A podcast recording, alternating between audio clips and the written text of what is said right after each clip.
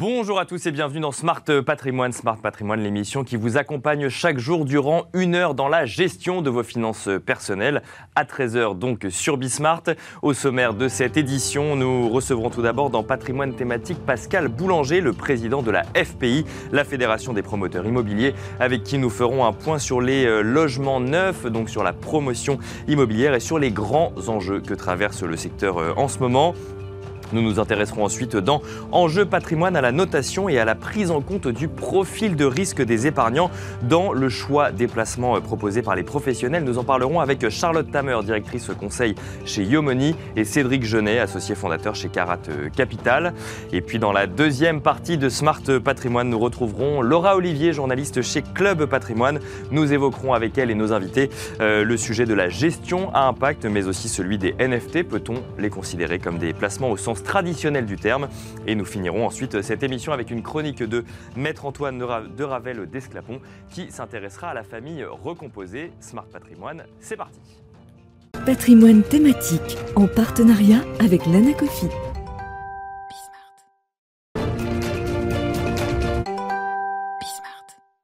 Et on commence donc avec patrimoine thématique, un patrimoine thématique consacré comme tous les lundis au sujet immobilier. Euh, on va se consacrer durant cette interview au sujet plus précis de la promotion immobilière. On fait le point sur ce secteur avec Pascal Boulanger, le président de la FPI, la Fédération des promoteurs immobiliers. Bonjour Pascal Boulanger. Bonjour. Bienvenue sur ce plateau. Alors la Fédération des promoteurs immobiliers a publié il y a quelques semaines maintenant son observatoire statistique national pour le second semestre 2021 et on constate très rapidement, si on regarde euh, par le petit bout de la lorgnette, que les prix augmentent et le nombre de ventes augmente, mais c'est une tendance en trompe-l'œil, en tout cas qui mérite d'être commentée, parce que euh, on n'est toujours pas revenu en 2021 sur les niveaux d'activité de 2019, euh, Pascal Boulanger.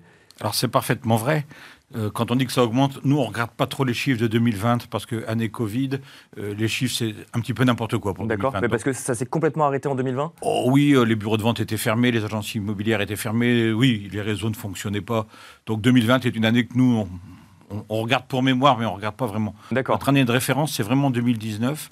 Et là, nous n'avons pas beaucoup de raisons d'être heureux, puisque euh, les chiffres sont moins bons qu'en 2019, aussi bien au niveau des ventes, mais surtout au, niveau de l'offre et des autorisations de construire. D'accord. Donc là, il y, a, trois sujets. Il y a les ventes, l'offre et l'autorisation de construire. Donc qu'est-ce qui fait qu'aujourd'hui, en 2021, on n'est pas au même niveau d'activité que 2019 Alors que, bon, que l'année 2020 soit une parenthèse, on comprend bien. Mais là, on pourrait se dire que l'activité repart. Le marché immobilier dans l'ancien, par exemple, commence à repartir aussi, voire certains nous disent qu'il est déjà reparti. Qu'est-ce qui se passe euh, dans le secteur de la promotion immobilière Alors nous, c'est pas du tout par rapport au Covid. D'accord. Il s'est passé, comme vous le savez, en 2020 des élections municipales. Mhm. Et toutes les époques qui précèdent les élections municipales font que certains élus disent doucement sur les projets, c'est peut-être pas le moment d'aller mettre des chantiers dans ma ville ou, faire un peu d'animation. D'accord. Ça, c'est quelque chose qu'on connaît, avec lequel on vit. Là, il s'est passé un phénomène, c'est qu'après les élections, les maires dits bâtisseurs se sont trouvés pour la plupart battus par des maires à tendance non bâtisseurs, des maires plutôt écologiques. D'accord. Et cela a fait une euh, espèce de contagion sur l'ensemble des autres maires. Et aujourd'hui, il est classique pour les promoteurs de voir des maires qui leur disent Je sais que le PLU le permet, je sais que euh, je n'ai pas le droit de vous refuser le permis, mais je ne le signerai pas quand même. D'accord. On arrive à une chute de l'offre à cause de, cette réaction. Mais alors pourquoi? Parce qu'il euh, il est de bon ton quand on est dans une mairie de, refuser un nouveau chantier de promotion immobilière? Pourquoi? Parce que ça, ça a mauvaise presse au niveau des, euh, des administrés? Oui, moi je ne stigmatise pas les maires. Ils, ont su un mandat, ils sont euh, au service de leur population.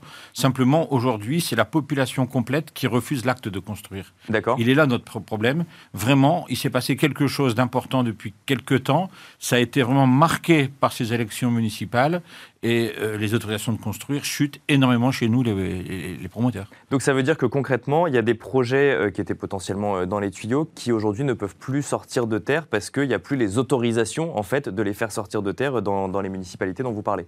Oui, c'est généralisé sur tout le territoire ou il y a des tendances quand même, il y a des endroits où c'est plus... Bien évidemment, ce n'est pas tous les maires, ce n'est pas dans toutes les municipalités, mais c'est une grosse tendance mhm. qui est sur tout le territoire, pour répondre à, à votre question. Il y a ça, soit on n'a pas d'autorisation de construire, soit les maires réduisent très fortement les constructibilités permises par les PLU. D'accord. donc, effectivement, on a une chute de l'offre, très forte chute de l'offre. Une chute de l'offre, et est-ce que euh, ça s'accompagne d'une chute de la demande? Si personne ne veut de chantier, ça veut dire que personne ne veut les habiter, ces immeubles, ou c'est plus complexe que ça? C'est beaucoup plus complexe que ça et simple à la fois. On fait moins de ventes parce qu'on a moins d'offres. D'accord Par contre, tout ce qu'on a à vendre, on le vend correctement. D'accord. Donc, ouais. on- nous, on analyse ça non pas comme une, une chute de la demande, mais une chute de l'offre. D'accord. Les ventes baissent, effectivement, parce que comme il y a moins d'offres, il y a moins de ventes. Et alors, est-ce que ça a un lien potentiellement avec le- l'endroit où, euh, où, ces, euh, où ces immeubles, enfin où ces projets sont, sont intégrés? Aujourd'hui Vous êtes quoi Plutôt en centre-ville, euh, plutôt euh, en première, première périphérie? Où est-ce qu'ils sont aujourd'hui ces projets? Alors, nous, les promoteurs, on se rend compte quand on analyse nos marchés qu'on est plutôt des bâtisseurs dans les centres-villes et dans Ouais. les grandes communes. Donc de- Euh, dans, dans des endroits généralement assez denses. Oui, Et donc euh, là, l'idée, c'est que les- la municipalité ne veut pas qu'il y ait plus de projets dans ces, dans, dans ces centres-villes, du coup. Alors, dans les centres-villes ou ailleurs, Oui. hein, ce que je vous disais tout à l'heure, c'est qu'on a vraiment le sentiment d'une baisse de- de, la, vo- oui, oui. de, la volonté, de la volonté de construire. Mais comme nous, parce qu'il y a des histoires de, de zones, de zones tendues, de, de secteurs Pinel A, B, Bien sûr, B, oui. B1, B2, je ne sais pas si vous savez tout ça, mais bref, euh, on est plutôt dans les zones dites denses. D'accord. Et même dans ces zones dites denses, on a beaucoup de mal à obtenir des autorisations de construire. Alors, le, le gouvernement semble quand même avoir conscience de cette difficulté. Il y a deux, alors il y a peut-être plusieurs initiatives, mais il y en a deux que je, que je peux vous, vous redonner. Déjà, François Rebsamen a pris la tête d'une commission euh, Oui. que ne- euh, pour la relance euh, durable de la construction de logements. Jean Castex a lui annoncé de son côté récemment des mesures pour favoriser la construction euh, de HLM. Ça veut dire quoi? Ça veut dire que le gouvernement, lui aussi, a conscience de euh, ce besoin finalement de faire sortir les projets de terre, parce que légalement, les projets peuvent sortir, mais c'est juste qu'il y a une volonté de... Enfin, il y a un manque de volonté d'un certain nombre d'élus de les voir sortir de terre, c'est ça? Oui, c'est ça. Depuis la loi de mars 82, donc c'est pas hier, Bien sûr. Ce sont les maires qui signent les permis. Et si Mhm. le maire ne veut pas signer le permis, c'est difficile de l'y contraindre. Alors on peut passer par des déférés préfectoraux, on peut passer par les tribunaux administratifs, mais on n'a pas envie. On préfère quand même le gré à gré, la discussion. Bien sûr. Cela dit, Madame le- la ministre du Lo- Logement, Madame Emmanuelle Vargon, que je rencontre assez régulièrement, Mhm. a pris conscience de ça. Et elle-même se dit les chiffres vont pas bien. D'accord. C'est elle-même C'est-à-dire quoi il y a pas- elle- Elle-même dit qu'il n'y a pas assez de logements aujourd'hui. Il n'y a euh, pas assez de oui. construction, bien sûr. Et donc, elle-même a saisi directement Monsieur le Premier ministre pour dire qu'il faut faire quelque chose, d'où la commission Absamen que nous saluons. Nous, nous l'avons appelée, cette, euh, cette réflexion. hein. Donc, on est tout à fait solidaire avec la création de cette Et commission. alors, qu'est-ce que vous attendez de cette commission? Parce qu'elle est assez récente pour le coup. Donc là, pour le coup, le- le- les, les conclusions ne sont pas encore sorties. Alors, il y a eu déjà un premier, euh, première euh, série de conclusions, mais les conclusions finales ne sont pas sorties. Nous, ce qu'on attend, c'est une aide aux maires, une aide, pardon, aux maires bâtisseurs D'accord et peut-être une sanction aux maires qui délibérément bloquent les, les PLU. C'est pas possible de rester comme ça. Alors euh, les, les- les aides peuvent être fiscales, elles seront financières, elles seront fiscales. Les sanctions peut-être aussi également, mais il n'est- il n'est pas possible que quand le PLU permette vraiment en plein centre-ville où ça gêne personne que un, élu refuse. Et alors, ça, pour le coup, les aides euh, aux maires bâtisseurs, euh, ça vaut dans le HLM. Jean Castex a annoncé pour le coup des mesures pour favoriser la sortie euh, de terre de HLM. Ça, ça va dans le bon sens pour le coup? Alors oui et non. Moi je suis pas en train de distinguer entre logement social et logement privé. D'accord. Sachez d'ailleurs que nous les promoteurs nous, nous réalisons environ 56% du logement social en France. D'accord Ouais. Beaucoup de bailleurs sociaux achètent directement ce qu'on appelle en VFA, Mhm. en vente en état futur d'achèvement, chez nous, les logements qui- qu'ils géreront après. Bien Donc sûr. moi, je distingue pas, je suis simplement en train de dire, attention, l'acte de construire est en danger. La population, euh, en plus, c'est la population qui est bien logée souvent, qui est contre. C'est d'ailleurs, ça pose un problème éthique, mais ça, c'est un D'accord, sujet. ouais. Euh, donc, il faut faire quelque chose. Je, je- je ne distingue pas. hein. Je, je dis vraiment, l'acte de construire par lui-même est en danger. Et alors, il y, a- il y a un autre sujet hein, qui est euh, assez, euh, assez récurrent aujourd'hui dans l'immobilier, c'est ce- de l'impact de- de- d'un projet immobilier, de l'impact écologique. Dans l'ancien, on parle de rénovation, il y a eu cet imbroglio aux alentours- au- autour du, du DPE. Dans le neuf, il y a des normes de plus en plus, de plus, en plus précises sur ce qu'il faut faire ou, ou ne pas faire. Globalement, enfin, on, on- on sait que euh, on ne peut pas euh, ne plus faire, sans- enfin, on ne peut pas faire sans. Euh, vous, ça a un impact sur votre activité, ces normes écologiques de plus en plus, de plus en plus précises? Alors, nous, la position de l'AFPI est très claire là-dessus. On est assez favorable à ces normes. D'accord Pourquoi je dis pas totalement, je dis assez favorable, parce que celles qui ont un coût exorbitant, on demande de prendre un peu de temps. D'accord. Il y en a qui ont un coût exorbitant aujourd'hui Oui, pour bien les sûr. promoteurs euh, vous savez, quand vous faites des isolations euh, par l'extérieur, quand vous faites toutes, euh, toutes ces isolations, ça a un coût, c'est Bien évident. sûr, Donc, nous, ce qu'on dit, attention, ne pas oublier quand même l'acquéreur qui, au final, c'est quand même lui qui paye tout ça. Il Mhm. ne faut pas le désolvabiliser. Alors, aujourd'hui, on a de la chance, puisque les taux d'intérêt sont très bas. Donc, on a resolvabilisé une clientèle. Donc, oui, pour les normes. Oui, à un développement durable. Là-dessus, il n'y a pas de sujet chez nous. Attention, n'oublions quand même pas l'acquéreur. Et alors, l'acquéreur aujourd'hui, alors c'est quoi? C'est qu'il comprendrait pas que ce soit plus cher ou il n'aurait pas les moyens de payer plus? Parce que si effectivement ça vous coûte plus cher à vous, ça va se reporter sur, euh, sur l'acquéreur. Et donc, du coup, euh, lui, il pourrait le comprendre, par exemple, que ce soit mieux isolé, mais que ça lui coûte moins cher en chauffage ou, en, ou, euh, ou qu'il ait moins besoin de chauffer Je pense que c'est ouais, pas une ça. question de compréhension, c'est une question de moyens. D'accord un, un- un mom- un moment, vous savez, la, la France aime bien donner toujours les exemples, et on est quand même l'un des pays qui, qui, qui surenchérit même sur la norme européenne. Moi, je dis OK. Oui, c'est vrai que dans pas mal de domaines, Oui, on, y a pas que on donne la tendance. il n'y a pas dans notre domaine. Donc je dis pourquoi pas. Mais attention, au final, quand même, n'oublions pas, n'oublions pas l'acquéreur, c'est lui qui, euh, qui, qui paye. Et donc, euh, quand, quand c'est un, un acquéreur qui fait une, fait une défiscalisation dite loi Pinel, par exemple, bon, il, se le re- il- il retrouve cet équilibre dans, sa, dans, dans sa- dans son gain d'impôt ou dans la défiscalisation. Quand c'est par contre un acquéreur qui fait euh, ce qu'on appelle nous les primo-accédants, Mhm. euh, des fois ça coince. Donc attention, voilà. Et alors, pour, euh, pour finir, alors on a parlé effectivement de ces maires qui ne veulent plus euh, donner euh, les, permis, les permis de construire ou les, ou les normes écologiques. Tout ça, en fait, c'est une tendance de fond qui a été accélérée avec le Covid, mais qui était déjà présente avant. De, enfin, Est-ce que vous voyez, par exemple, avec le Covid, cet exode dont, on parlait, dont on a entendu parler à cette période-là, cette volonté d'avoir plus d'espaces verts à proximité, d'avoir plus d'espaces extérieurs dans les, dans les logements? Est-ce que vous voyez que la demande, elle, a fortement évolué? Alors, votre question est multiple. on, voit bien une demande, notamment sur les espaces extérieurs des logements. D'accord Mais Donc on des a balcons, regardé- des oui, balcons, ou terrasses, jardins. etc., ouais. Bien sûr. Nous, on a regardé à peu près 80, un peu plus de 90% des logements que nous réalisons ont déjà des espaces extérieurs. D'accord. Quand il n'y a pas, c'est que soit le terrain ne le permet pas parce qu'il y a un problème de, bah, de, de- de- de constructibilité, ou des fois des, des PLU qui ne nous permettent pas. Mais plus de 90%, on a des espaces extérieurs. Sur cet exode dont j'entends beaucoup parler, nous, on ne le voit pas réellement. Pour deux raisons. On pense d'abord qu'il y a une petite exagération. Deuxièmement, comme nous, on construit vraiment dans les centres, on n'a pas aussi l'offre pour ceux qui vont dans des villes Bien sûr, moins oui. importantes. Par contre, si demain on se rend compte que la demande est là, on saura y répondre. C'est notre métier. Et peut-être que du coup, ce sera plus simple d'obtenir des permis de construire si jamais euh, on n'est plus en centre-ville, mais un petit peu plus loin. Que tout le monde vous entende. Merci beaucoup, Pascal Boulanger. Je rappelle que vous êtes le président de la FPI, la Fédération des promoteurs euh, immobiliers. Et quant à nous, on se retrouve tout de suite dans Enjeu patrimoine. C'est parti à présent pour Enjeu patrimoine. Enjeu patrimoine nous allons euh, nous poser la question de cette fameuse notation euh, de profil de risque que chaque euh, CGP doit réaliser lors de l'entretien avec son client. Une démarche qui vise à s'assurer que le professionnel conseille des produits financiers en phase avec le risque que le client est prêt à prendre. Un sujet qui revient régulièrement sur ce plateau. On parle, vous le savez très souvent, de couple rendement-risque. Nous avons donc décidé d'en faire un sujet à part entière et nous allons en parler avec Charlotte Tamer, directrice conseil chez Yomoni et euh, Cédric Genet, associé fondateur chez Cara Capital. Bonjour à tous les deux, bienvenue sur ce euh, plateau. On va commencer avec vous, euh, Cédric Genet, donc associé fondateur chez Cara Capital. Vous êtes CGP, vous conseillez les personnes qui sont dans votre bureau dans la gestion de leur patrimoine. Est-ce que vous pouvez nous rappeler quelle est cette démarche de notation du profil de risque Quelqu'un vient chez vous, c'est la première fois que vous le rencontrez, il veut investir une somme, quelle qu'elle soit, et là, vous, il y a un procédé par lequel vous êtes obligé de passer pour quantifier le risque que l'épargnant est prêt à prendre. Oui, effectivement. Alors, il y a tout un ensemble de, de, de choses à suivre euh, dans le cadre du process réglementaire euh, qui s'impose à notre euh, métier. Et effectivement, euh, il faut qu'on aboutisse à une notation euh, du profil de risque du client d'une échelle de 1 à 7, Mhm. selon les, les profils de, de risque.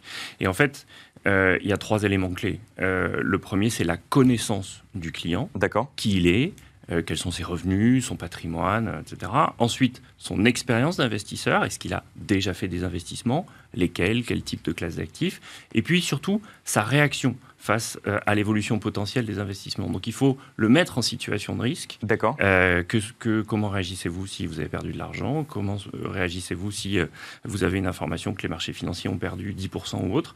Donc on a ces trois éléments clés qui ensuite nous permettent de déterminer quel est son, son, niveau de risque. Évidemment, tout cela étant plutôt automatisé. D'accord, donc ça veut dire que, parce que là vous nous avez parlé de connaissance du client ou de niveau de patrimoine, entre guillemets, ça, ça mhm. rentre également en compte dans la notation du profil de risque. Il ne suffit pas euh, de, de, se demander si telle ou telle personne est plutôt averse au risque ou au contraire euh, euh, aime, enfin, n'aime pas trop, enfin, aime prendre du risque. Là, il va y avoir un sujet de si vous avez, si vous voulez investir 100 000 euros, mais qu'en fait la totalité de votre patrimoine c'est 110 000 euros, bah, on ne va pas vous mettre une note de 7 quant, quant, à, quant, à, votre profil de risque. Non, ça ne se fait pas juste comme ça, effectivement. Le procédé est un petit peu plus précis, un petit peu plus complexe. Évidemment, euh, avant de rentrer dans, tout le process, on lui pose un peu la question et on échange avec lui euh, pour comprendre quand même qui il est et quelle est sa position et ce qu'il veut faire. risque.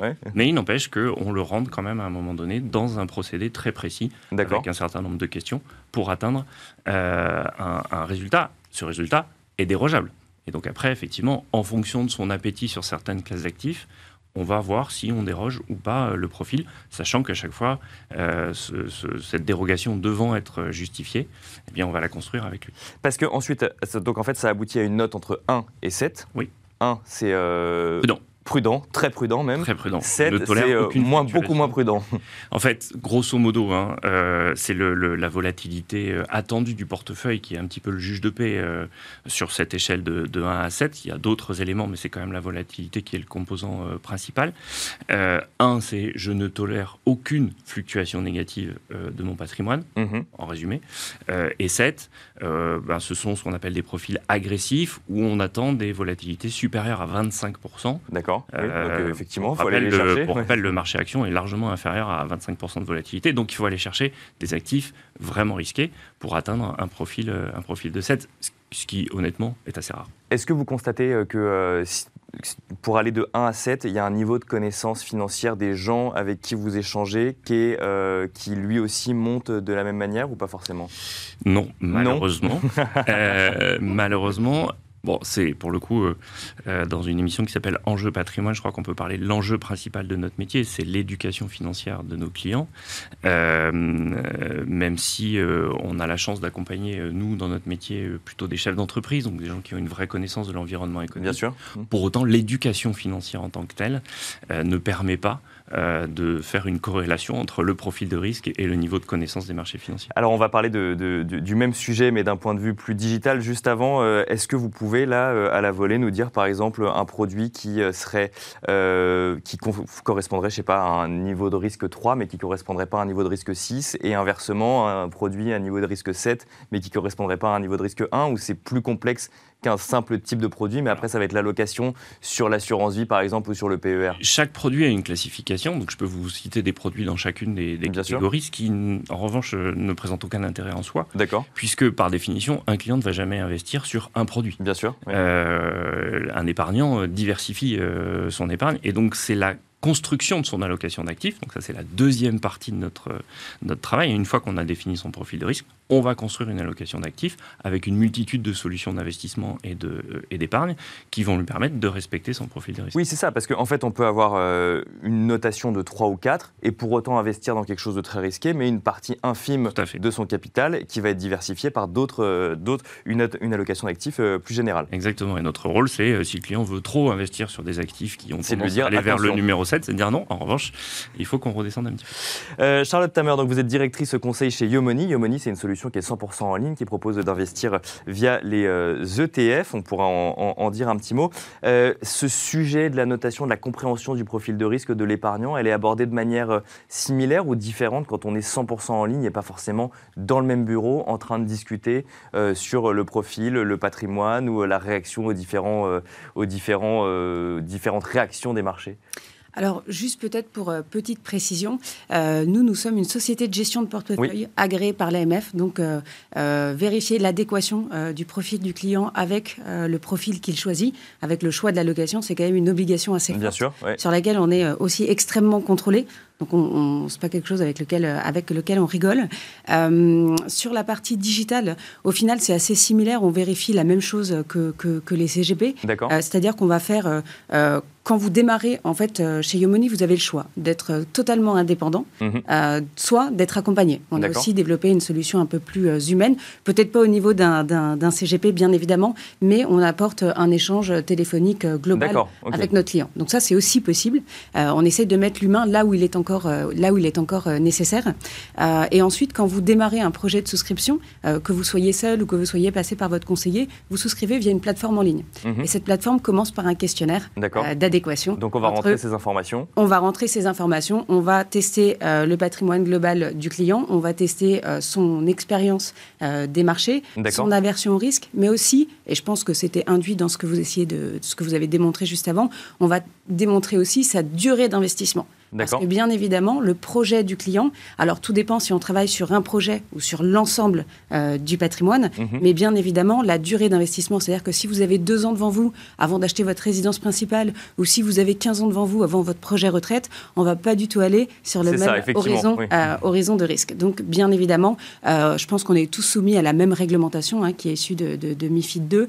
on est tous issus à la même, de la même réglementation avec la même sévérité, mais ce qui est assez logique par rapport aux enjeux euh, que sont ceux de l'investisseur. Et alors pour le coup, euh, vous n'aboutissez pas à une note entre 1 et 7 pour le coup, mais vous aboutissez à euh, quel... Enfin, est-ce que, ce que le choix que vous faites chez Yomoni correspond globalement à votre, à, au, au, risque que vous, que vous, pourriez prendre selon notre vision des marchés financiers? Alors, nous, on a cette évaluation entre 1 et 7. D'accord customisé euh, pour qu'elle soit encore plus pédagogique.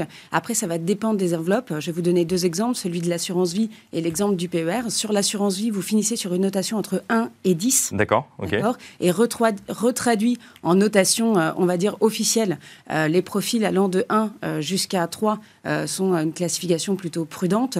de 4 jusqu'à 6, vous êtes sur des, profils plutôt dits équilibrés. Ils mhm. vont revenir à une notation 3-4 sur l'échelle que vous avez indiquée juste avant. Et à partir du profil 7, on est euh, sur des investissements euh, de type 5 euh, Voilà. Donc, et donc là, on va chercher effectivement plus de, plus de risques et normalement plus de rendement. On va aller chercher plus de rendement. Donc après, nous, on a une manière d'onboarder qui est un petit peu différente. C'est-à-dire que soit euh, euh, soit en fait la personne va venir avec un projet précis, une somme précise à investir, et donc là, euh, au final, on va vraiment tester l'ensemble de son patrimoine, etc., mais surtout et aussi la durée de son investissement. Mais là, par exemple, l'ensemble de son patrimoine, quand je viens, mettons, j'ai 10 000 euros à investir sur les, sur, chez Yomoni parce que j'ai défini en amont que ça faisait partie de ma stratégie de patrimoniale, puisque du coup, je viens investir sur un type, enfin sur faire un investissement précis, c'est euh, vous arrivez à récupérer les informations sur l'ensemble du patrimoine de la personne? Bien sûr, c'est ce qu'on appelle le KYC, hein, mhm. c'est la connaissance client, et le KYC doit en plus être obligatoirement mis à jour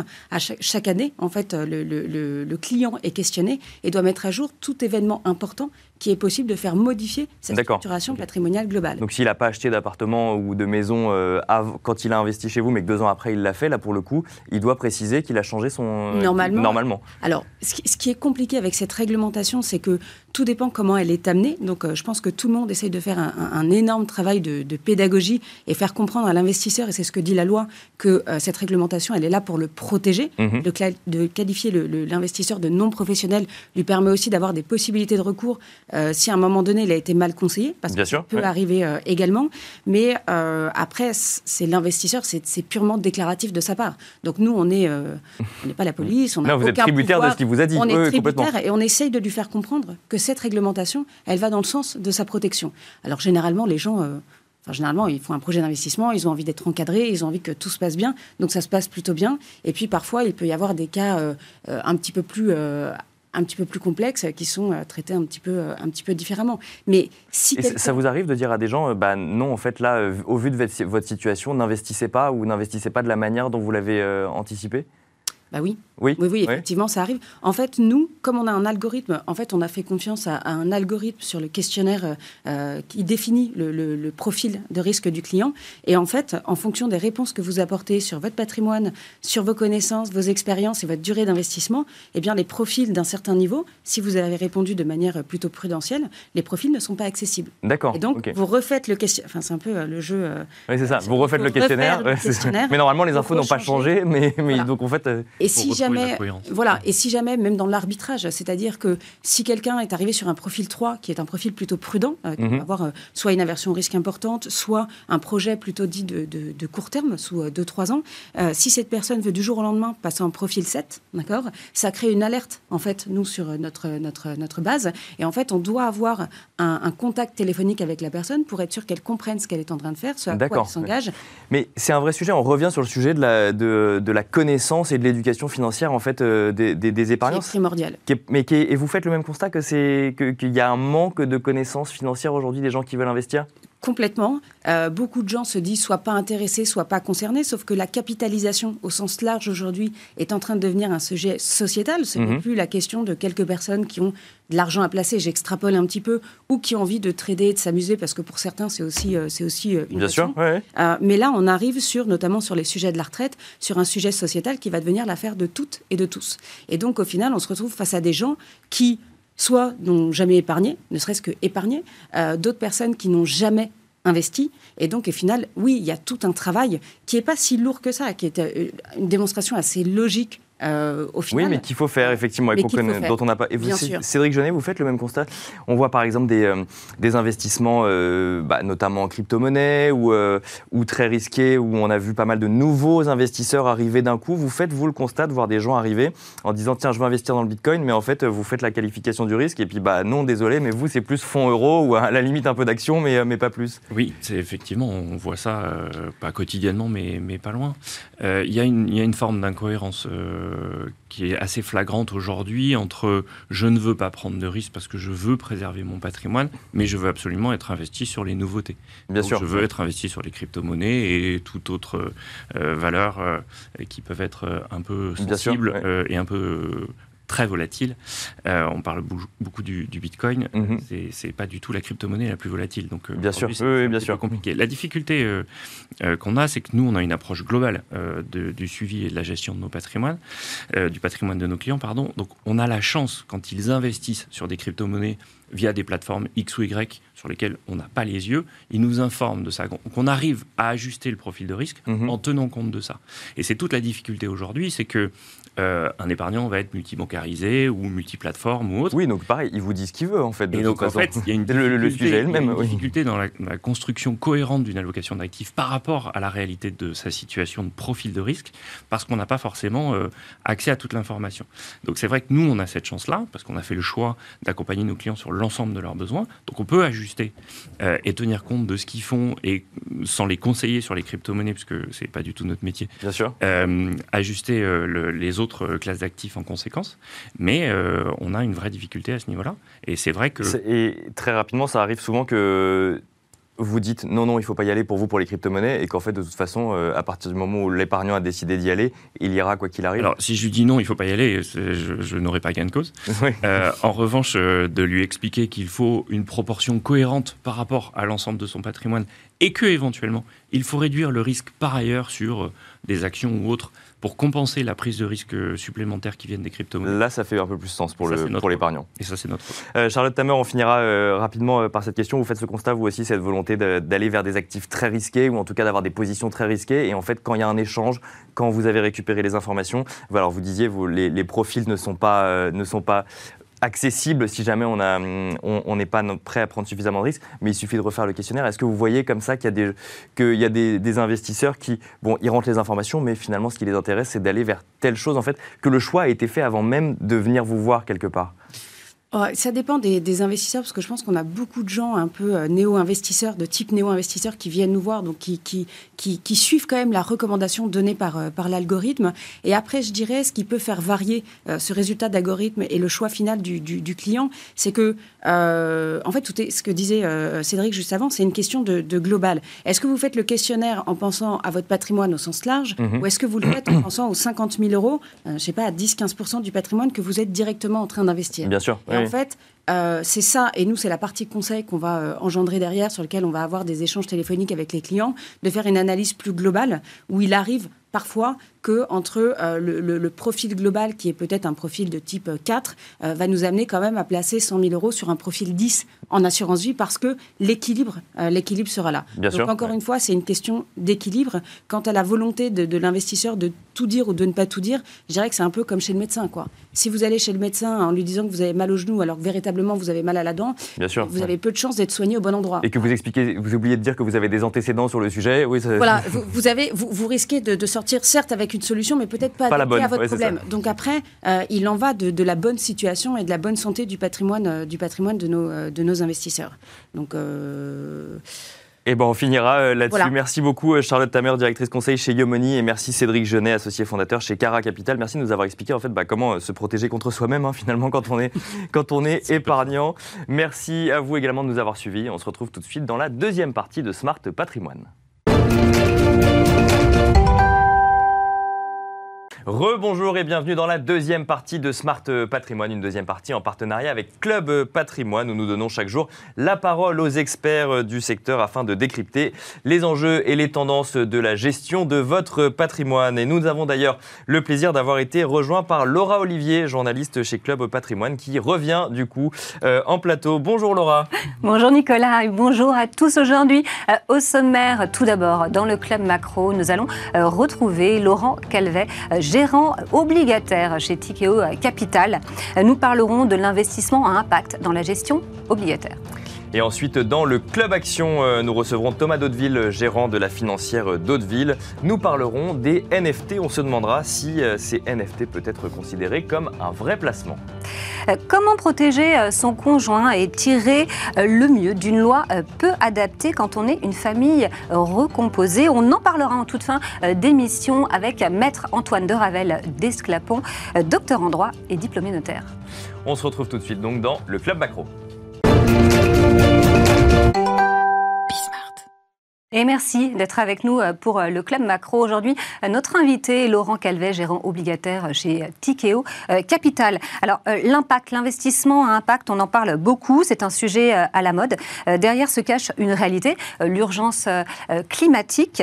Et c'est vrai qu'il y a vraiment cette urgence à opérer une transition énergétique. On en parle avec vous. Laurent, comment allez-vous? Bonjour, ça va. Bonjour, bienvenue. Bonjour. Alors, on sait qu'il y a urgence.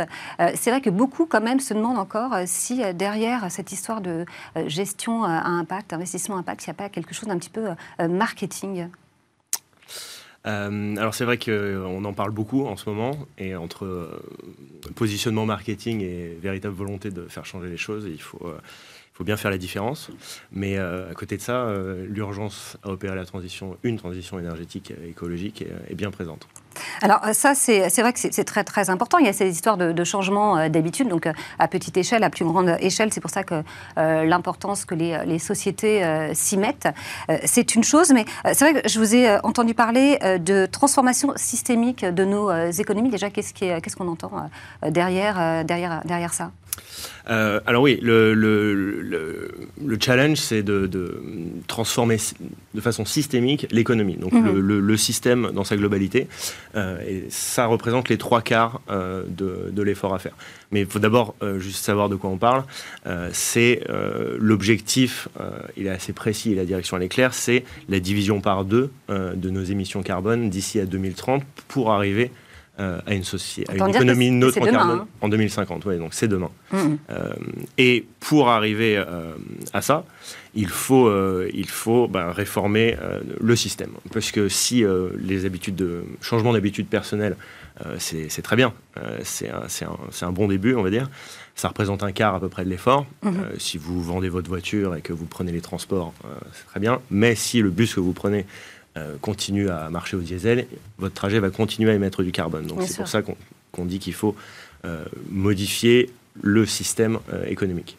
Et, et, en termes d'investissement, ce que ça représente pour arriver à une division par deux à peu près, parce que depuis 1970, donc ça fait 50 ans qu'on a une croissance qui n'est pas soutenable. Mhm. On a quasiment, là on est à 40 milliards de tonnes de CO2 par an émis. Et il faudrait revenir sur les niveaux de 1970, donc en fait euh, euh, défaire 50 années euh, de Mhm. croissance euh, non, non soutenable. Et l'Agence internationale de l'énergie estime euh, à 4 trilliards, donc c'est 4 000 milliards, Mhm. euh, le montant d'investissement nécessaire d'ici à 2030 pour arriver à cette division par deux de nos émissions carbone. Euh, Du, du coup, en termes d'épargne mobilisée, ça représenterait quoi pour qu'on ait un effet euh, véritablement notable? Alors, 4 trilliards par an d'investissement d'ici à 2030, c'est ce qu'il nous faut. Mhm. Euh, et euh, sur, le, sur le stock total d'épargne, euh, ça représente 3%. D'accord, c'est- ça le chiffre. c'est voilà, c'est euh, donc c'est vrai que 4 trilliards par an, ça, ça- ça représente, enfin, Bien sûr. en absolu, Mhm. ça- c'est un chiffre qui, euh, Là, 4 Ouais. trilliards, c'est au niveau mondial ou- au niveau mondial. Au niveau mondial. Et Ouais. donc, ce serait 3% de l'épargne mondiale. Mondial, C'est ça, ouais, 3%. exactement. Donc euh, quand on le prend en relatif par rapport au- à Bah, l'épargne totale, c'est c'est- On se dit que c'est très- faisable. c'est- Ouais. c'est très Ouais. atteignable. Tout à fait. Euh, alors c'est vrai qu'on sait que malheureusement toutes les initiatives hein, sur le marché euh, justement euh, ne sont pas sérieuses. On le voit déjà avec euh, le bio. Enfin, on entend euh, beaucoup d'histoires derrière euh, les soi-disant euh, bonnes intentions. euh, euh, tout le monde ne fait pas forcément ce qu'il faudrait faire. Euh, qu'est-ce que justement, qu'est-ce qu'on, euh, qu'est-ce qu'on peut faire pour euh, détecter euh, justement ceux qui, euh, qui font bien les choses et ceux qui font moins bien? Alors c'est vrai que bah, dans tout- comme dans toute tendance porteuse, hein, vous, avez, vous avez cité le, le bio, c'est vrai que le, le Made in France c'est pareil. Euh, Il y a toujours des, euh, des passagers clandestins un petit peu qui, euh, qui viennent et c'est vrai que encore une fois entre positionnement marketing et véritable de faire changer les choses, il faut arriver à faire la distinction. C'est pour, la- c'est pour cette raison qu'il y a des, des instances comme euh, l'Union européenne ou des régulateurs comme euh, l'AMF, l'autorité des marchés financiers, ou la SEC, euh, le gendarme boursier américain, qui poussent pour des obligations de transparence beaucoup plus importantes que celles Mhm. qui sont mises en place aujourd'hui. Euh, et donc, en tant qu'investisseur, euh, si vous voulez vous assurer que votre argent va avoir un impact positif, donc soit Ouais. pour l'environnement, soit au niveau euh, social, soit de gouvernance, c'est avant tout bien comprendre la stratégie, bien se regarder les prospectus, les reporting, Mhm. euh, analyser les, les- les principales positions. euh, et euh, de l'autre côté, vous avez des labels comme le label LuxFlag, le label ISR, vous avez les articles SFDR, Sustainable Finance Disclosure Regulation euh, mis en place. Voilà, il y y a plusieurs euh, garde-fous, même si c'est pas encore la panacée.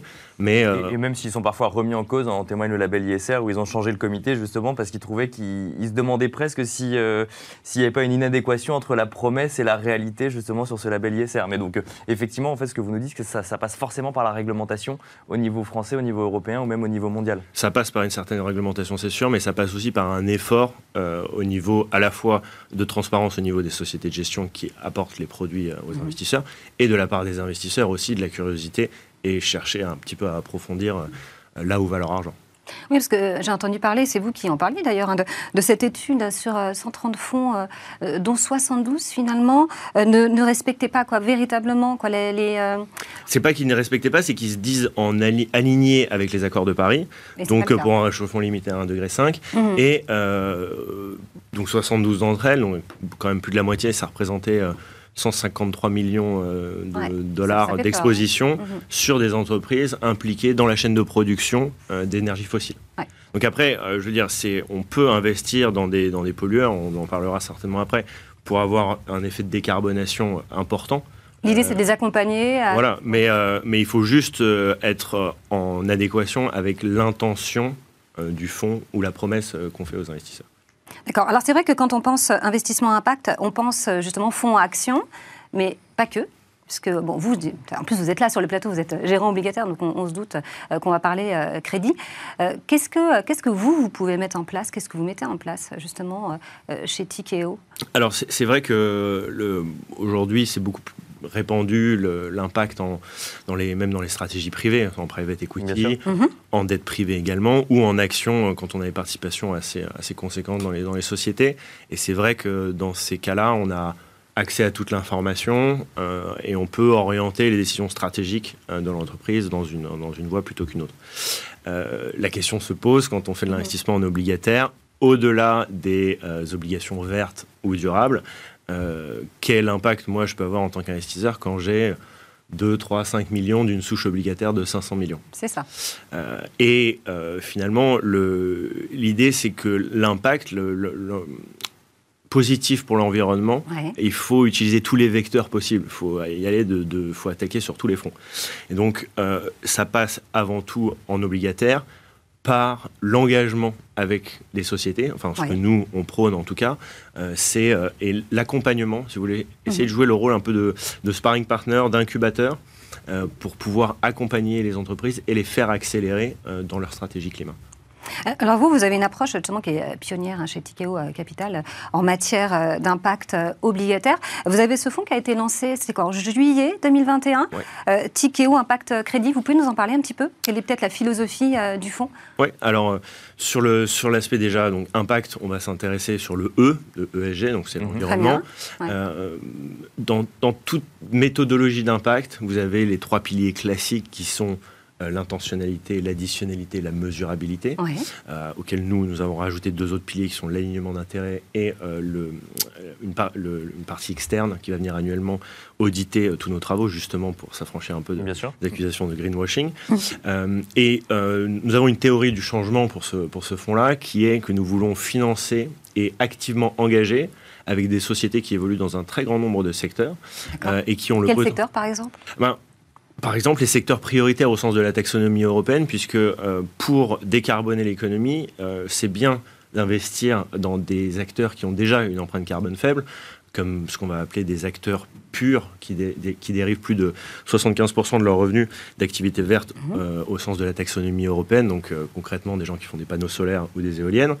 Euh, ça, il faut les financer, bien évidemment, mais pour avoir un effet maximal de décarbonation sur l'économie, c'est quand même beaucoup plus intéressant d'aller voir les mauvais élèves de la classe, entre guillemets, et de les ramener Ouais. au premier rang.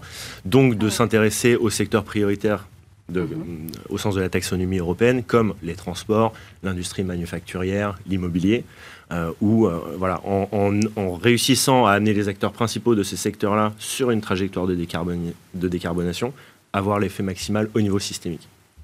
Merci euh, beaucoup, Laurent, euh, d'avoir euh, été avec nous. Je rappelle que vous êtes gérant obligataire chez Tikeo Merci. Capital. On se retrouve tout de suite pour le Club Action.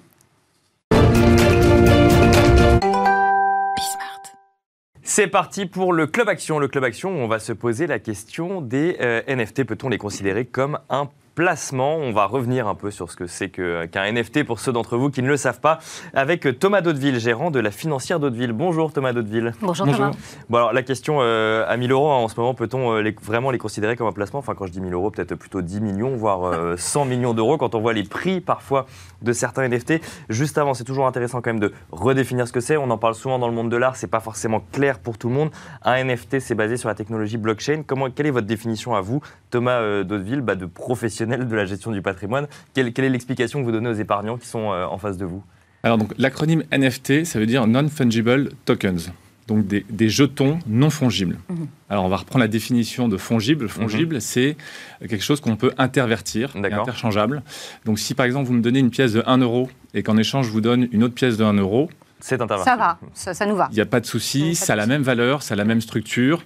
En revanche, si euh, demain je vous donne un tableau de Picasso et qu'en échange vous voulez me donner un autre tableau de Picasso, il aura peut-être pas la même valeur, Bien sûr. Et peut-être pas la même structure non plus.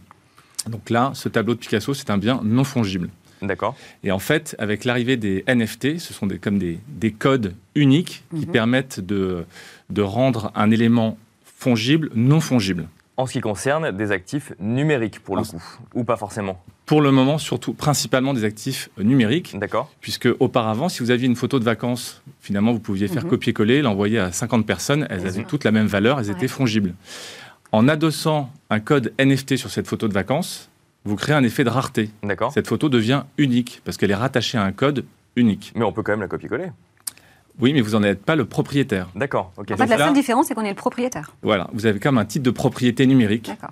Et donc, euh, à partir du moment où vous avez un actif qui devient unique, où il y a un effet de rareté, et on peut finalement lui adosser un prix. Et souvent, les choses rares sont chères.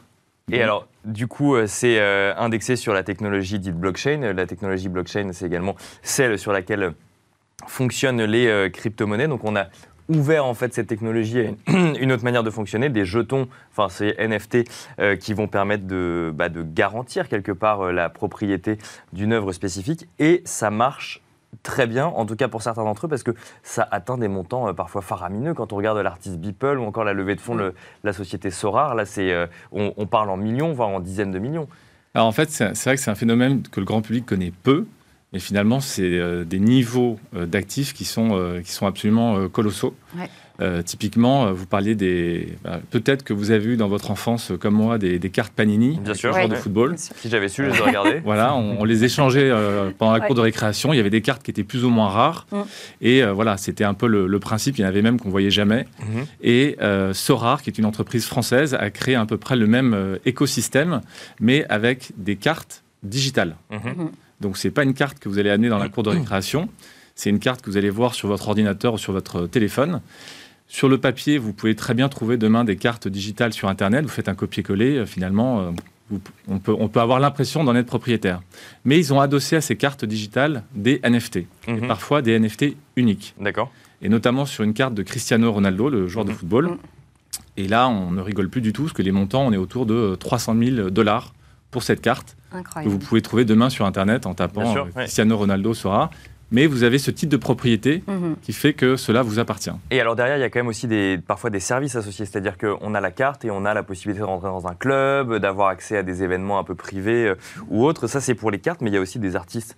Enfin, on achète une œuvre d'art en fait en NFT et euh, bah, le, plus connu c'est l'artiste Beeple et Beeple quand on lit un petit peu euh, des bah, la façon dont il a créé et la façon dont il a pu vendre son art au fil du temps, il avait presque rien vendu, voire rien vendu du tout avant l'avènement des NFT. Et là, la dernière œuvre, 69 millions de dollars. C'est impressionnant quand même. Oui, alors là, c'est soit la beauté, soit à l'inverse, le côté un peu euh, spécial de la partie euh, NFT. C'est, en effet, c'est un, Beeple est un artiste qui a euh, compilé un, peu plus de 5000 dessins qu'il a fait sur une dizaine d'années mhm. et qu'il a compilé au sein d'un seul et unique collage. Et il a adossé à, ce, à cette œuvre un code NFT mhm. et qui a été vendu aux enchères en mars 2021, effectivement, pour la la somme de 69 millions de dollars, donc c'est des montants euh, considérables. Mm. Et c'est vrai que le monde de l'art, euh, il y avait peut-être cette limite de ne pas avoir ce type de propriété sur, euh, sur une œuvre. Et aujourd'hui, avec le NFT, bah, il y a cette possibilité de se dire bah, je suis le propriétaire d'une œuvre unique grâce à ce code que je vais loger ensuite dans la blockchain pour le, protéger. Bon, alors on a compris comment ça fonctionnait, on a compris que euh, ça pouvait, euh, euh, enfin que ça pouvait s'adresser du coup à des œuvres d'art ou alors à des cartes Panini. Là, effectivement, on l'imagine moins comme un placement, mais pourquoi pas. que dit le professionnel de la gestion de patrimoine quand on vient vous voir et qu'on vous dit bah, j'ai envie d'aller sur les NFT, il faut que j'aille sur les NFT absolument euh, parce que euh, telle ou telle personne y est allée. Vous, vous considérez ça comme un placement C'est vrai que c'est complexe parce que on parle du monde de l'art, donc en fait acheter un Picasso, tout le monde comprend que c'est un placement. Acheter une œuvre digitale avec un NFT, euh, on devrait trouver ça aussi évident, mais en même temps, enfin, on se pose un peu la question. Quoi. C'est bah, je pense que intellectuellement, on n'est pas encore vraiment prêt. Si demain, je vous dis, vous allez offrir une, une œuvre digitale à un proche euh, qui coûte 5000 dollars, alors que finalement, vous pourriez faire malheureusement un copier-coller sur votre ordinateur, mais comme vous êtes propriétaire du titre NFT, bah, c'est bien vous le propriétaire unique de cette, œuvre. Il y a encore un, cap que tout le monde n'a pas franchi. Hein. Mhm. Et donc c'est vrai que, euh, un, ça ouvre des secteurs euh, énormes, parce que le monde de l'art, c'est un, un, secteur qui est extraordinairement vaste. bien sûr. Et donc, c'est vrai que c'est peut-être un des secteurs qui va être le plus touché, mais au sens peut-être positif, ça va peut-être aussi révéler des, nouveaux artistes. Et c'est forcément euh, non, c'est pas forcément des, des nouvelles œuvres. Ça peut, on peut aussi utiliser un NFT maintenant pour des œuvres physiques, par exemple, pas que des œuvres digitales. Alors oui, tout à fait. C'est, ça commence petit à petit, euh, puisque en fait, c'est, c'est comme ça reste un type de propriété qui est numérique. Donc, euh, on pourrait tout à fait l'adosser avec un, un actif physique. Euh, il y a des dérivés dans la technologie des NFT, euh, notamment avec des sociétés comme Goods ID qui travaillent dans le domaine du luxe et qui euh, utilisent ce type de technologie, pas celle-là exactement, mais ce type de technologie pour avoir des certificats digitaux de propriété de biens, de biens physiques. mais vous, Thomas, qu'est-ce que vous disent vos clients? Qu'est-ce qu'ils en pensent? C'est intéressant de le savoir aussi. Alors vous avez, c'est un peu comme pour le Bitcoin, vous avez les pros, euh, les pros NFT qui ne pensent que par ça et qui voient le, futur de certaines classes d'actifs mhm. euh, là-dedans, et d'autres ceux qui n'arrivent pas à franchir le cap et qui sont plutôt anti NFT, très réfractaires parce que finalement l'histoire de la photo avec laquelle on, a, on adosse un code NFT, bon, et, les, pour beaucoup la propriété n'est pas, n'est pas essentielle en fait. Et les pro professionnels de la gestion de patrimoine, du coup, ils voient ça comme un placement ou ils disent que c'est trop tôt pour... Pour l'instant, c'est encore trop tôt. D'accord. C'est tellement volatile, il y a quand même un niveau de risque qui est, euh, qui est assez élevé. Alors c'est pareil que pour le Bitcoin, hein. il y en a qui ont fait des fortunes sur les Bitcoins. On entend moins parler de ceux qui ont perdu euh, beaucoup d'argent. Bien sûr. Ouais. Et sur les NFT, euh, pareil. Je pense que là, on entend parler de, des, des belles histoires hein, avec Beeple, Sorar. C'est des cas, on va dire, assez exceptionnels. Ça reste un univers euh, encore assez euh, peu développé et pas encore assez suffisamment, on va dire, réglementé pour, euh, pour qu'un conseiller en gestion de patrimoine, en tout cas euh, comme Le moi, puisse le conseiller. D'accord. Alors pourtant, euh, enfin. On voit que les musées, eux, s'y mettent. Est-ce que ça, c'est un facteur de, qui peut venir rassurer, où on se dit les musées, les galeries, euh, au- aujourd'hui se disent qu'ils sont obligés d'aller sur les NFT, qu'il faut y aller absolument. Alors, ça peut être un effet de mode, évidemment, mais là, est-ce que ça peut être un facteur rassurant pour un investisseur qui voudrait placer une partie de son argent dans l'art et dans les NFT pour le coup? Bah, plus vous allez avoir d'acteurs qui vont être sensibilisés et qui vont être investis dans la technologie euh, des, des NFT, c'est un peu comme les crypto-monnaies. On vous aurait parlé de crypto-monnaies euh, au début des années 2010. Il y avait quelques personnes qui étaient au courant de ce type de, de technologie. On vous aurait dit, euh, allez-y, investissez 5000 euros sur le Bitcoin. Euh, je pense que ni vous ni moi, euh, nous aurions Bien sûr. eu envie d'investir à l'époque. On aurait dû. Oui, on aurait dû. Euh, Aujourd'hui, euh, le Bitcoin est quand même très développé, c'est les crypto-monnaies aussi. Après, on aime ou on n'aime pas, c'est un autre sujet, mais c'est un peu pareil pour les NFT. Finalement, dans quelques années, on, on en aura peut-être partout. Pour la diversification, est-ce que c'est c'est bien quand même, même en investissant peu? Je, vais, je, serai- je suis un apôtre de la diversification, mais ça reste euh, vraiment une partie très petite du patrimoine. On, Ouais. on- on a quand même des clientèles euh, patrimoniales.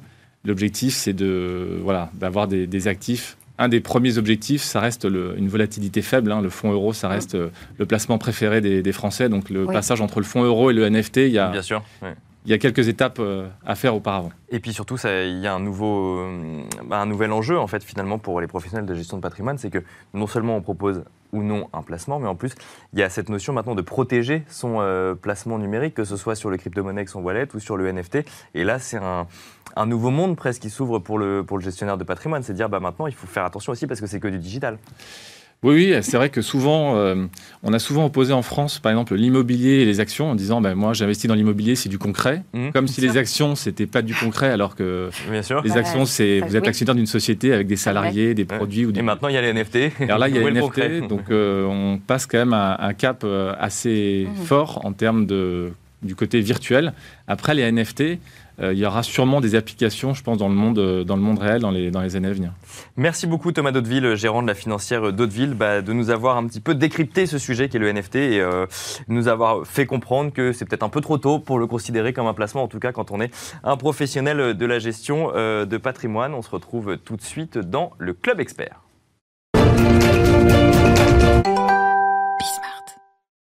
Et merci d'être avec nous pour le Club Expert. Aujourd'hui, euh, nous retrouvons euh, Maître Antoine de Ravel d'Esclapon, diplômé euh, notaire, docteur en, droit, bien entendu. Et nous allons parler ensemble de famille recomposée. Bonjour, Maître. Bonjour. Bonjour à vous.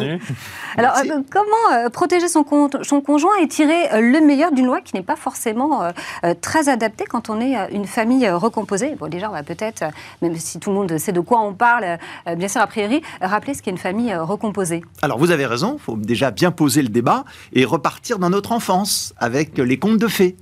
Euh, Souvenez-vous, Cendrillon et Blanche-Neige sont des merveilleuses héroïnes, mais si elles ont un papa aimant, elles ont une belle-mère, une marâtre, comme on disait. Je me souviens bien, je ne sais pas Nicolas, mais euh. Sandrine, Ah bah oui, oui, non, mais- Et donc à partir de là, bah, je comprends que Cendrillon, ça vous a marqué part plus que Nicolas. hein. Ah, si, j'aimais bien. Sûr. voilà. Et donc, à partir de là, la difficulté, vous l'avez bien compris, nous avons affaire à un couple qui souhaite bien se protéger, mais qui a un enfant ou plus de précédentes unions. Et ça peut être des deux côtés. On a même des structures aujourd'hui dans lesquelles un couple euh, veut, par exemple, se marier et chacun a un enfant d'une précédente union. Et donc, il y a effectivement une difficulté particulière à protéger le conjoint, puisque vous le voyez bien, on cherche à la fois à dire je veux que mon conjoint bah, puisse conserver son cadre de vie, mais pour autant, j'ai des enfants qui ne sont pas communs, et donc il y a des tensions qui vont pouvoir euh, dégénérer dans des drames comme dans Barbe Bleue si rien n'est fait. Oui, parce que je me souviens pas que ces, ces questions-là aient été posées dans Cendrillon ou, ou Blanche-Neige. Coup. Exactement, exactement. Mais c'était j'étais à, l'époque, à l'époque, je ne travaillais pas encore, donc euh, Le club expert n'existait pas. exactement. Et alors, quel régime de conjugalité le plus adapté pour, euh, pour Alors, vous avez parfaitement raison. Là, on va revenir aux trois petits cochons. D'accord. Euh, on peut imaginer exactement. On peut imaginer euh, le concubinage avec euh, la maison de paille, très fragile. Donc évidemment, il n'y a aucune protection. Un petit peu mieux euh, la maison de bois. D'accord. Donc là, on se protège un peu mieux du loup et notamment euh, du prédateur fiscal, puisqu'il y a une exonération totale euh, du conjoint survivant dans le cas du Pax. Et alors, qu'est-ce que c'est la maison de bois? Parce que du coup, la et- maison de paille, c'est le concubinage. Eh ben, la maison de pierre, C'est- la maison, donc le Pax, et ensuite Le la Pax, maison de pierre, c'est bien évidemment le mariage. Donc oui, il faut se marier si on veut vraiment bien protéger son conjoint. Néanmoins, c'est là que ça devient compliqué, euh, le Code civil n'est pas très bien fait là-dessus, puisqu'il reconnaît, en cas de mariage avec enfant non commun, 25% en pleine propriété. Donc vous voyez qu'on va doublement pénaliser et le conjoint qui dit ah mais c'est pas tout à fait euh, ce que je veux, moi je voulais plutôt conserver un cadre de vie, il peut convertir ses 25% en pleine propriété sur la résidence principale, mais c'est pas tout à fait pratique en réalité. Ce se voit un peu plus étendu, ce qu'il veut. Et puis d'autre part, eh bien, euh, moi je me dis, si je protège avec 25% mon conjoint, eh bien, je lèse mes enfants de 25%. Bien parce sûr. que ça ira euh, vers mon conjoint qui, notamment à raison de sa propre réserve héréditaire, va transmettre à Ses au enfants moins un- et pas mes exactement. enfants. D'accord. Exactement. Voilà la difficulté. Donc, la solution existe. Ça s'appelle un testament, D'accord. dans lequel je vais le priver de son quart en pleine propriété pour lui reconnaître, au contraire, 100% en usufruit, pour qu'il ait de la jouissance sur l'ensemble du Donc on patrimoine. protège son conjoint avec ce fa- enfin, ce- cette dissociation nue propriété usufruit Exactement. pour le, coup. Le temps de son vivant, mais euh, Exactement. à son décès, ça revient à mes enfants. Donc, je lui dis, voilà, tu vas conserver tout le cadre de vie que tu connais aujourd'hui, D'accord. en usufruit. En plus, il est exonéré fiscalement, ça réduit la fiscalité de mes propres enfants, qui peuvent d'ailleurs être communs, partiellement, euh, en tout ou partie avec, euh, avec mon conjoint. Et puis eux, ayant la nue propriété, eh bien, sans fiscalité, sans formalité, ils recevront le patrimoine au décès Voilà. de mon conjoint. Donc de l'usufruit sur mesure. Exactement. Et si je ne m'entends pas avec, avec mes enfants et que je, je veux les punir, je peux même aller un peu plus loin, plus vicieusement, avec 25% en pleine propriété pour mon conjoint et 75% en usufruit.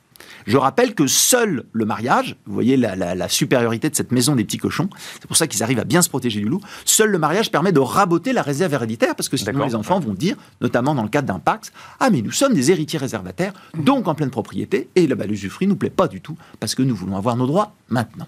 D'accord. Et comment euh, renforcer euh, les pouvoirs? Alors là, on va aller chez Un- Hansel et Gretel. Voilà, on va mettre On une jolie petite maison, exactement, avec du pain d'épices. Il faut effectivement une société civile. Je m'explique. Si on a fait un démembrement, usufruit une propriété sur ma résidence principale, et que 15 ans plus tard, mon conjoint se dit ce n'est pas adapté, je veux changer parce que j'ai besoin de me rapprocher d'un enfant, parce que j'ai des besoins médicaux, euh, je veux maintenant que tout soit de plein pied, etc.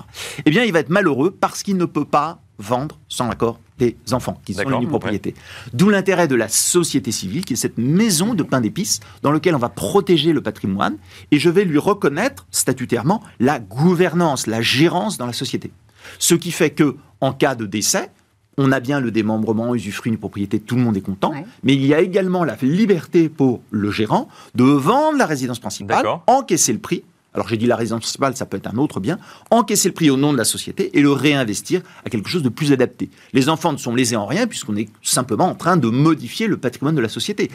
Peuvent faire un recours, les enfants, pour des raisons plus Ah non, non, émotionnelles non, que non, non, non, non, non, non, non, non, puisqu'à partir du moment où c'est encapsulé en société civile, c'est bien le gérant, dès lors qu'il ne laisse pas la société. Si évidemment il repart avec les capitaux, ça pose un problème, et là, il s'expose à quelques ennuis. Euh, Il y en a qui l'ont essayé, mais ils ont eu des ennuis. Mhm. Euh, et donc là, le but, c'est vraiment de dire, mon conjoint survivant va pouvoir décider, arbitrer, mais le patrimoine reste démembré à travers les parts sociales. hein. Donc D'accord. les enfants ont toujours la nue propriété du tout et mon conjoint l'usufruit du tout. D'accord. Merci beaucoup, Maître Antoine de Ravel d'Esclapon, euh, Merci, donc Maître. docteur en droit et euh, diplômé euh, notaire, de nous avoir expliqué un petit peu ces enjeux de la famille recomposée quand on veut euh, protéger son conjoint. C'est déjà la fin de Smart Patrimoine, un Smart Patrimoine avec un retour de Laura en plateau après euh, deux semaines où vous étiez euh, à distance pour le Absolument. coup. Un plaisir de vous retrouver en Un plateau. plaisir d'être là de nouveau. Et quant à nous, on se retrouve demain pour un nouveau numéro de Smart Patrimoine. À demain.